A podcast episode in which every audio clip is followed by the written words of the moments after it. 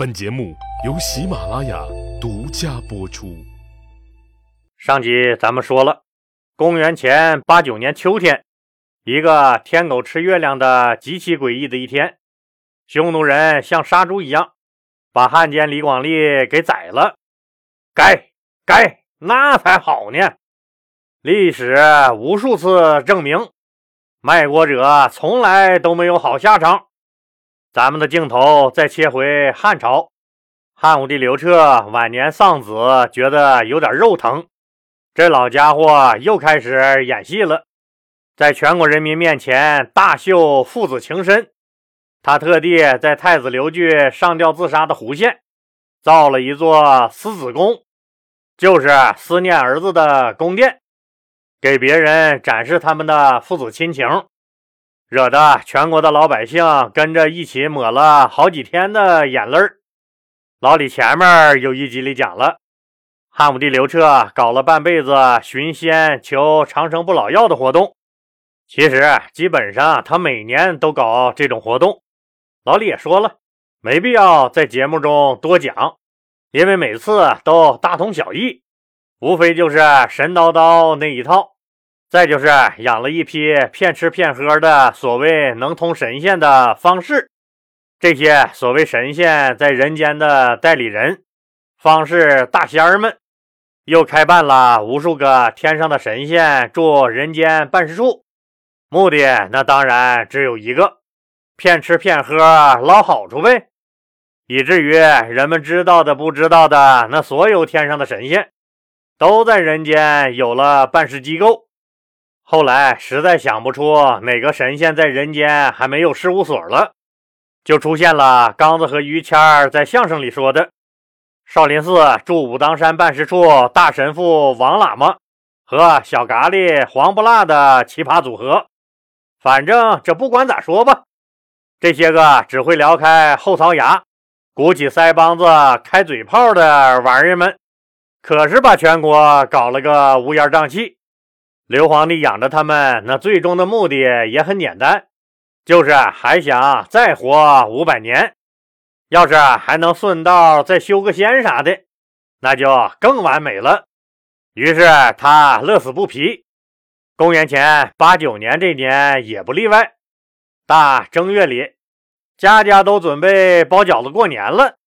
可刘皇帝却突然宣布。他要去巡游东来郡，并要亲自驾船去东海上寻找神仙。那东来郡在哪儿？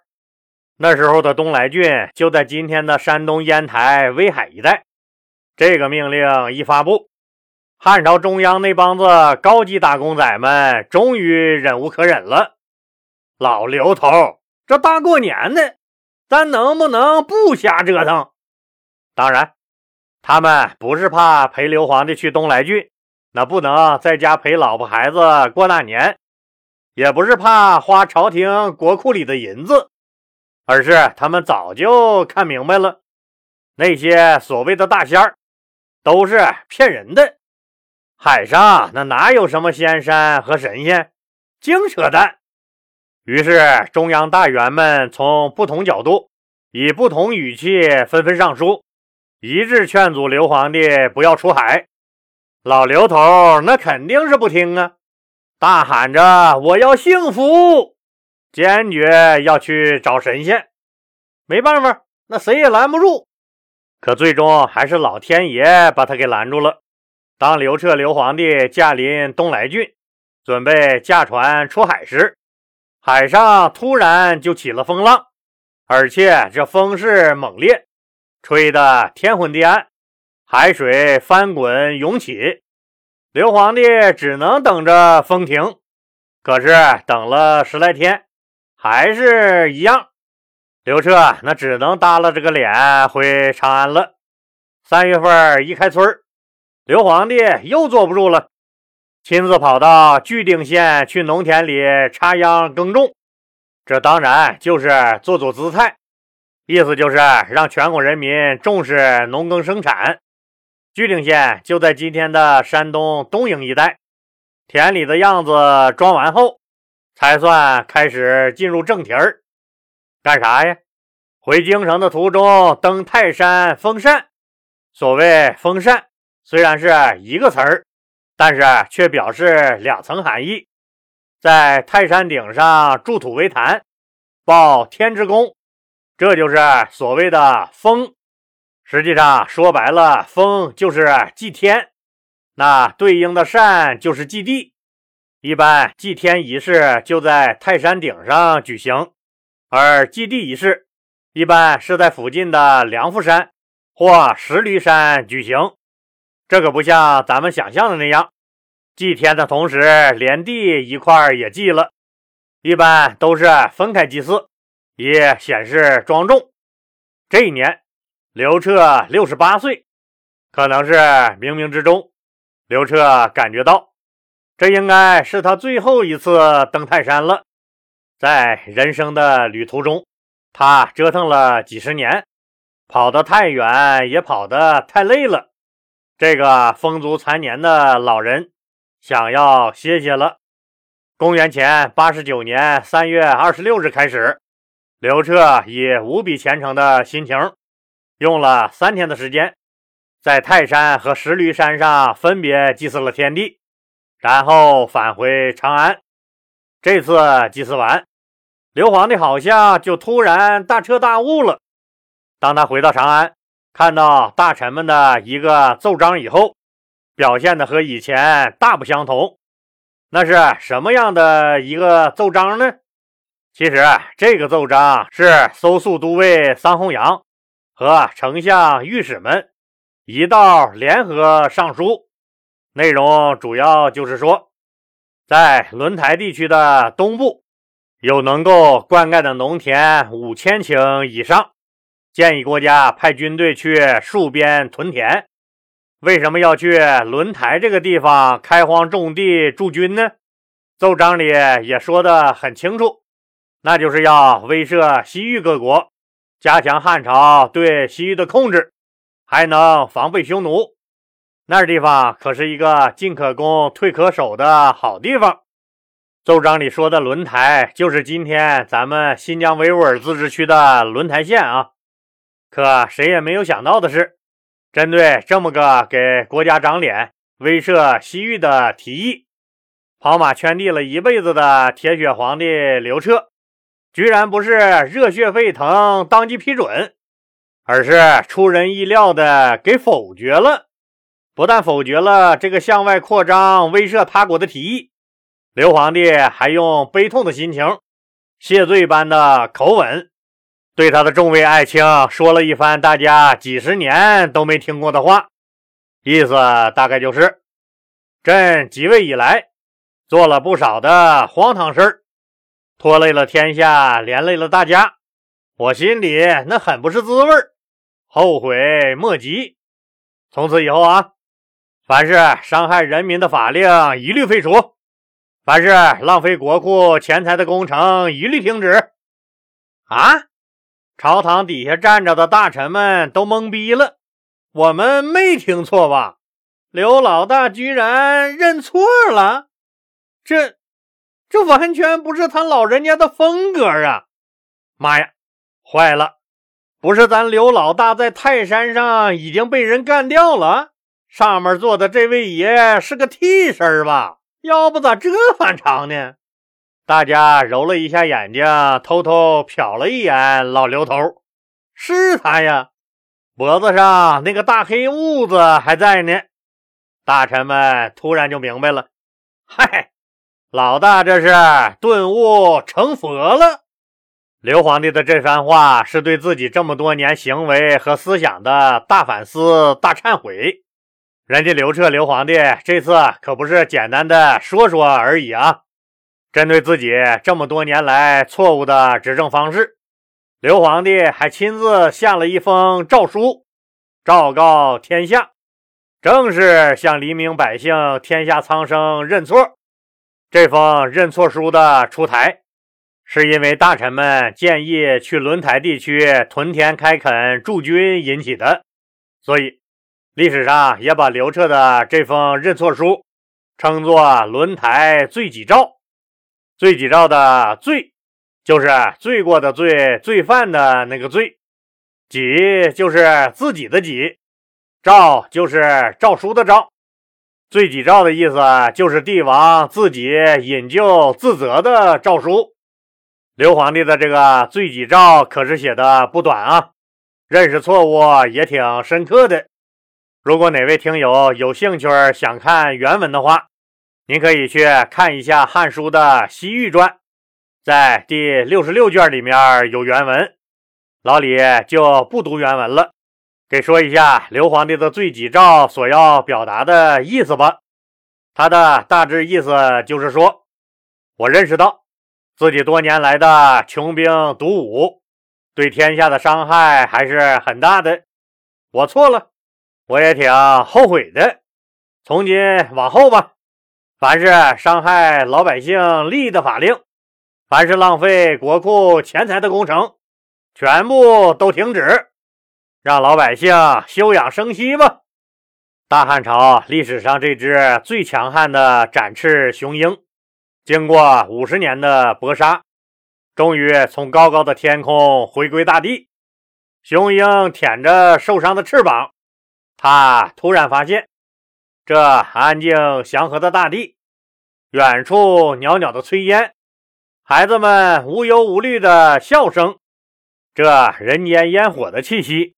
比起风起云涌、虚无缥缈的天空，更富有浪漫的诗意。对了，刘彻的这个罪己诏虽然在历史上名震千古、影响深广，但他可不是历史上第一个公开检讨自己错误的帝王啊！甚至在汉朝，他也不是第一个。罪己诏的起源，一般认为是从大禹治水的禹。和商汤时期就开始了。中国历史上第一次明确的颁布罪己诏的人，是汉武帝刘彻的爷爷汉文帝刘恒。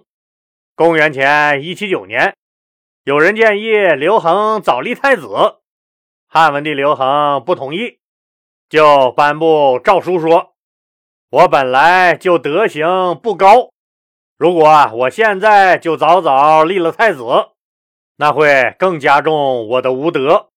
当汉武帝刘彻这个史上最牛逼的皇帝颁布了罪己诏，并取得了出奇好的效果以后，算是打了个样。后世的帝王们纷纷效仿。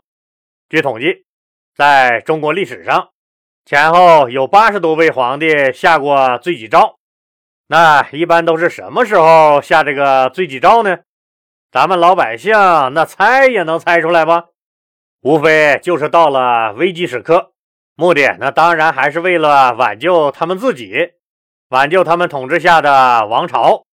比如说啊老李现在讲的，给后世帝王们打了样的汉武帝刘彻，他狂飙的这五十多年，对外用兵就没断过，而且处处搞大项目、上马大工程。继承的家底儿那本来挺厚实，结果让他这么折腾了五十年，回过头来往国库扫一眼，我去，蹦子儿也没剩下。不但钱没了，社会也乱了，各种社会矛盾危机显现。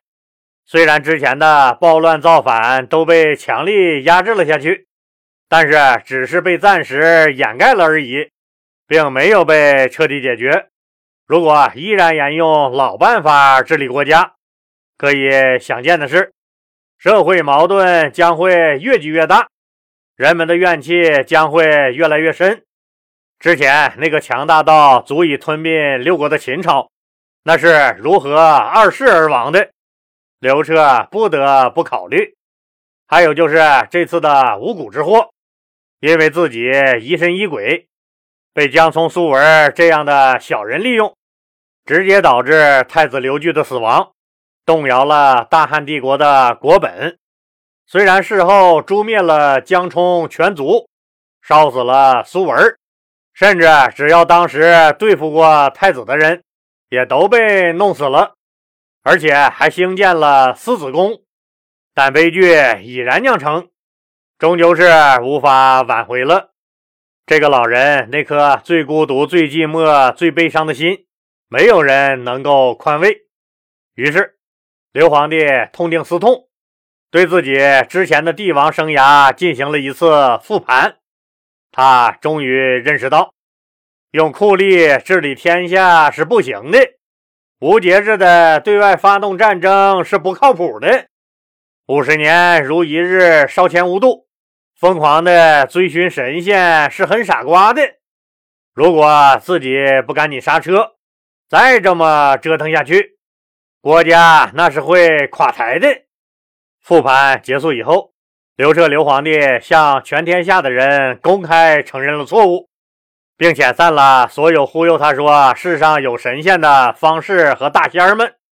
对于汉武帝刘彻的这个罪己诏，两千年来，人们都是津津乐道，包括我们理论界的专家们在讨论的时候，多数人也是认为。过去帝王的诏书都在不断的夸赞自己的帝国有多伟大，自己这个帝王有多么的英明。但这一次，刘彻做到了之前历史上绝大多数帝王都没做到的事儿，那就是在临终之前反省自己所有的罪过，并检讨承认自己的过失。刘彻清楚地意识到，自己好大喜功，连年征战。弄得国库空虚，信方术神仙那一套屡屡受骗，封禅求仙挥霍无度，权力欲望极强，迷信自我意志，听信谗言，任用奸邪小人，使自己的老婆、儿子、闺女、孙子都死在了奸臣小人手里，动摇了大汉的根基，不断的开疆拓土，征伐四方。致使赋税徭役繁重，导致农民大量破产流亡，这些都是他的过失，所以他决定停止征伐，实行休养生息的宽民政策。所以，我们理论界很多人都认为，汉武帝的这个轮台罪己诏，体现了一个优秀帝王的优秀品质，告诉了我们封建君主制那种不受约束下的自律。历史上犯错误的帝王不少，但是像刘彻这样勇于承认错误，并落实到实处改正的帝王少之又少。所以，刘彻仅这一份罪己诏就已经值得我们尊敬了。当然，老李以上说的是对刘皇帝这个罪己诏的传统理解啊，很多历史学家和历史爱好者都是这个观点。老李，我不否认这个观点是正确的，但老李研究了半辈子汉武帝了，他是个啥样的人老李还是很清楚的。对这个所谓的罪己诏，老李还是有一点其他想法的。现在和听友们交流一下，您认为老李说的对呢？那就应该是对了。您认为老李说的那不对呢？那就以您的为标准。正所谓江山易改，那本性难移。基于汉武帝刘彻刘皇帝的性格和办事的尿性，老李认为，这时候的刘皇帝已经狂飙五十年了。他几乎是在人生的最后时刻，完成了自己人生的救赎。他临终前的这个大转弯给他的历史形象加了不少的分儿。后世每当有皇帝犯了祸国殃民的大错误，往往会下一道罪己诏，公开检讨。回顾刘彻的一生，他为后世的统治者留下了一整套的统治系统，几乎所有的帝王之术和执政敛财征兵手段。全部在他汉武帝刘彻时代草创完成或者实践成功。他临了临了，还憋出了这么个服软博同情的大招。博同情不重要，刘彻的罪己诏最重要的精髓之处，真正的威力在于，他用这种强烈翻转的行为艺术，彻底奠定了下一届政府的执政思路。啥思路？休养生息，所有的干戈暴虐，在本届政府打住了。这些道理都是我刘彻自己悟明白的。下一届政府的执政思路也是我刘彻开启的。任何别有用心的人，都甭想在我死后翻我的旧账，不会给你们机会。我自己先翻了个底儿掉。最主要的是，后面你们日子过得再好，再盛世空前，鞠躬至伟的源头，还在你祖宗我刘彻这儿。可能听到这儿，你要说了，老李，你这不是小心眼子吗？是不是这么想问题有点龌龊呀？老李觉得不是，老李反而觉得，作为垂垂老矣。风烛残年的刘皇帝的思路，按他的性格，多半是这些成分占的比重最大。当然，老李这可不是否定刘彻罪己诏的积极意义，相反，老李还很是推崇。不管怎么说，汉武帝刘彻的轮台罪己诏是值得肯定和赞扬的。在现今这个社会。掌权者高贵的头颅是很少能低得下来的，更鲜有向群众表示歉意和忏悔的姿态。别说大领导了，一个掌管着十来个人的单位的小头头，在大家面前公开诚恳的认个错，有几个人能做到？大部分人还不是拼命的遮遮掩掩。更别说两千年前的自称天子的半人半神的皇帝了。